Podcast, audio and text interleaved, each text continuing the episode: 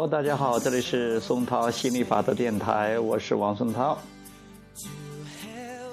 我的消极情绪影响别人的健康幸福吗？杰尔问道。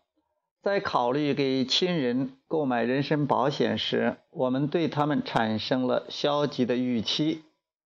那么，我们如此思考别人生活中可能遇到的意外，会给他们带来真正的意外伤害吗？亚伯拉罕回答说：“因为你不能够代替别人发出思想震动，这是他们的吸引点，所以你不能创造别人的生活经历。”但是，如果你长久地关注某些事物，直到想法变得强烈，并为此感受到强烈的情绪，那么你也能够影响别人的思考。要记住，大多数人发出的思想震动，主要都是响应自己注意的对象。因此，如果他们关注你，看到你脸上的担忧表情，或者注意你发表的消极评论，那么他们很有可能受你影响，开始担心自己。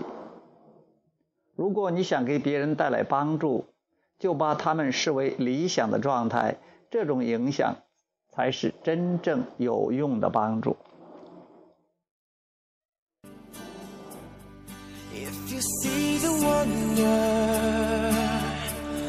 of a fairy tale. You can take the future, even if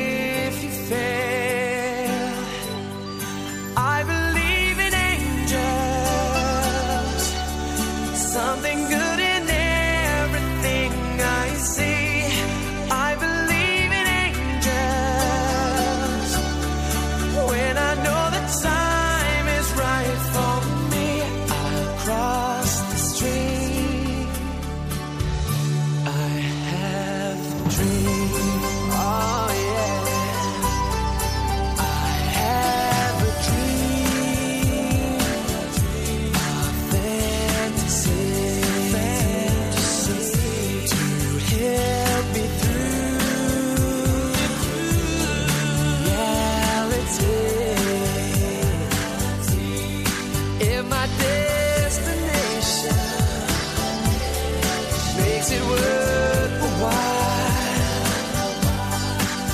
fishing.